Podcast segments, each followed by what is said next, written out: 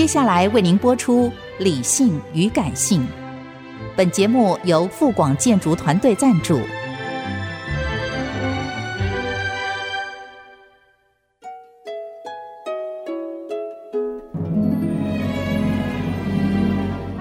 理性与感性不是天平的两端，而是一方向另一方渗透、影响，暂时取得上风的过程。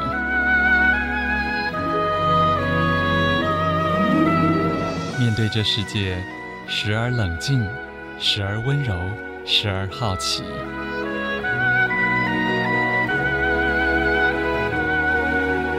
我是陈乐荣，陪伴大家一起理性与感性。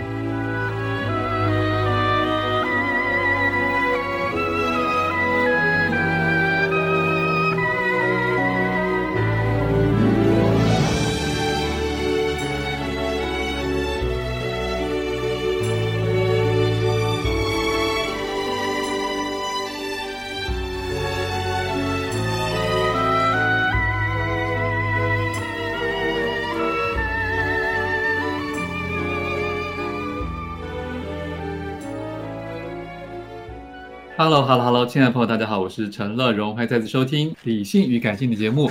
今天上半段有两本好书，分别来自天培的《意大利美食史》跟《希腊美食史》。再次欢迎我们的主编庄婉华，婉华你好。主持人好，各位听众大家好。是因为这个整个系列已经今天是最后 最后两本书了，对不对？嗯，是。所以我们放在一起跟大家介绍。先谈一下《意大利美食史》好了。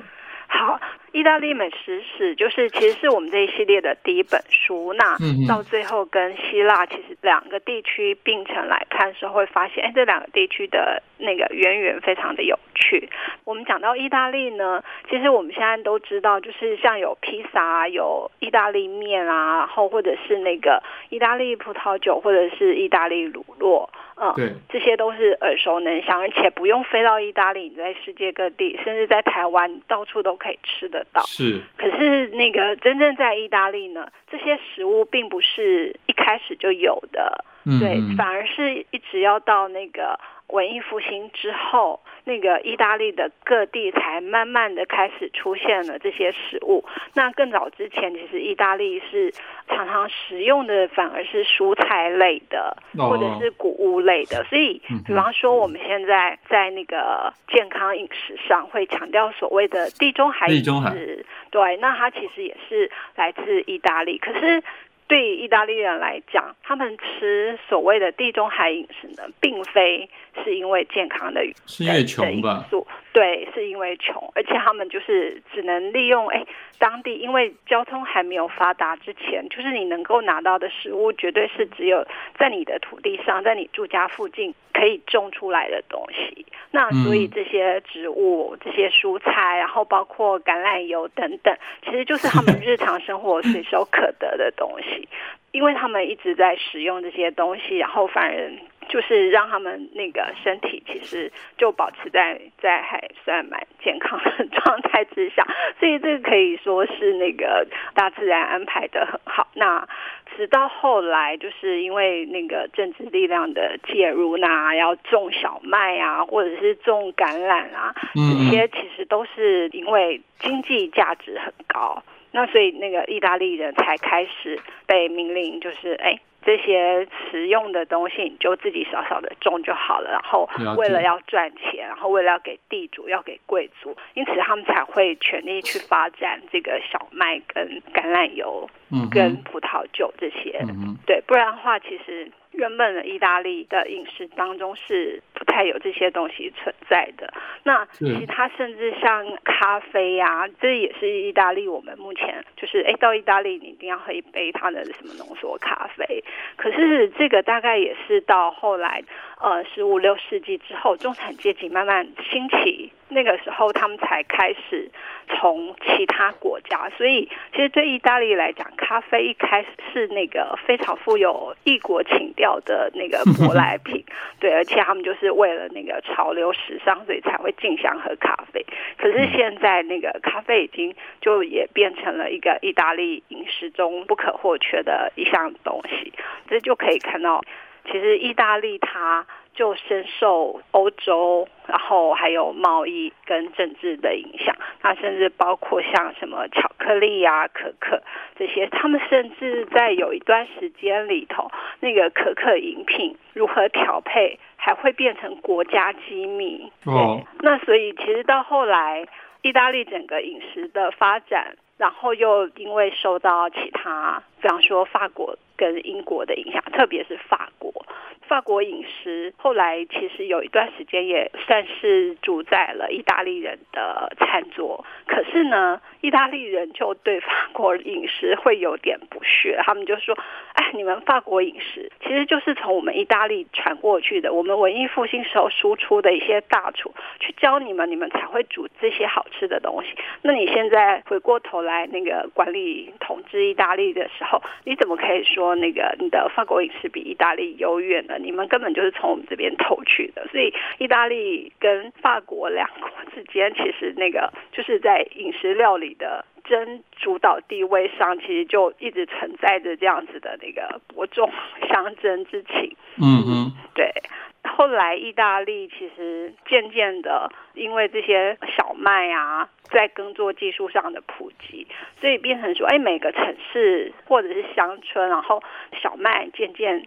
成为那个大家的主食，那所以后来意大利面的制作才会开始变成，哎，各地他们都有各地自己使用的小麦品种，然后也会制作出各式各样不同的意大利面，就是除了我们常见的什么细面啊、粗面啊，然后螺旋面、什么蝴蝶通心粉什么什么的。如果你到意大利去的话，那你到不同的地区，北部、中部、南部，其实你吃到的意大利面，可能就会完全颠覆你目前对意大利面的既定的印象。是，对。而且书中也提到了，其实意大利的饮食文化真的经历过好多世纪，跟好多不同的，或者是战争，或者是城市发展，或者是经济的起伏，而有很大的差异啊。然后最后也讲了说，意大利食物现在变成这么的全球化的料理，也跟十九世纪下半叶开始意大利人大量移民到北美跟南美洲有关系。对，那因为其实意大利还是有历经那个饥荒跟那个战争的影响，所以其实后来许多人就是往外移民，那他们就会把自己的食物带到各地去。而且就是他们很习惯，就是哎，你不管到哪里，一定要吃到你自己的东西，对啊。那像他们就有一句话说，哎，意大利人为了有饭吃，学会了那个抗议和抗争，对。那他们就是世界各地大概都可以说民以食为天吧。然后因为意大利人这些。技术其实发展的算是那个有领先全球，那他们后来在接续那个工厂工业化，然后那个生产方式其实就可以大量的生产，那也把比方说意大利面变成可以有干燥的技术加入。所以就不像以前，就是哎，你可能只能在当地吃到，而是现在你可以透过干燥后包装后就输出到世界各地去。嗯、对，那一方面解慰了那个在其他地方移民的意大利人的那个思乡之情，了解。那同时也让那个呃世界各国的人渐渐熟悉意大利面，而且就变成哎很喜欢意大利面。好，请大家自己来参考这本《意大利美食史》，副标题是在神话与刻板印象之外。我们待会儿再请庄婉华介绍另外一本书。欢迎回来，陈乐融理性与感性节目正在介绍的好书是天培出版的这个美食史系列的最后压轴之作，叫《希腊美食史》哦。副标题就是“众神的礼物”。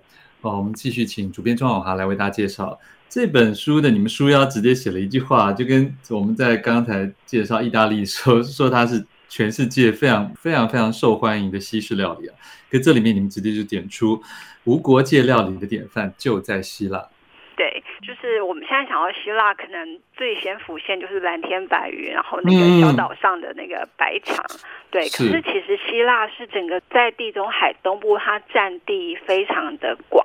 所以呢，它是一个民族国家，它由非常非常多的民族组成。对，这是跟我们一般印象里头其实是很大不同的。所以在这本书呢，作者其实有两位，那一位他就从时空历史来谈希腊，然后另外一位他就搜罗了希腊各个地方不同的那个。特色料理的食谱。嗯，那所以这本书其实你在边读那个希腊饮食的时候，如果你有兴趣，上面的食谱是真的可以做得出来的食物，对，所以大家都可以试试看。那从时间上来讲，其实希腊有历经古典希腊、罗马统治、跟拜占庭统治、跟土耳其，那最后才到现代的希腊。所以你看，它就是有不同的那个呃民族势力进入，因此就。带入了不同的那个饮食特色。那除了这个时间之外呢，它还有那个空间上，它空间其实是很分布广大，而且是有点零散的。所以，比方说，作者把它分成在算是希腊。境外周围的四大地区，像我们会听到的塞浦路斯岛，或者是彭土斯，或者是安纳托利亚爱琴海岸，对，这是我们最熟的其中一个点。那另外还有就是古都君士坦丁堡。那在算是希腊境内的话，就是有爱奥尼亚、伯罗奔尼撒半岛，然后当然还有雅典。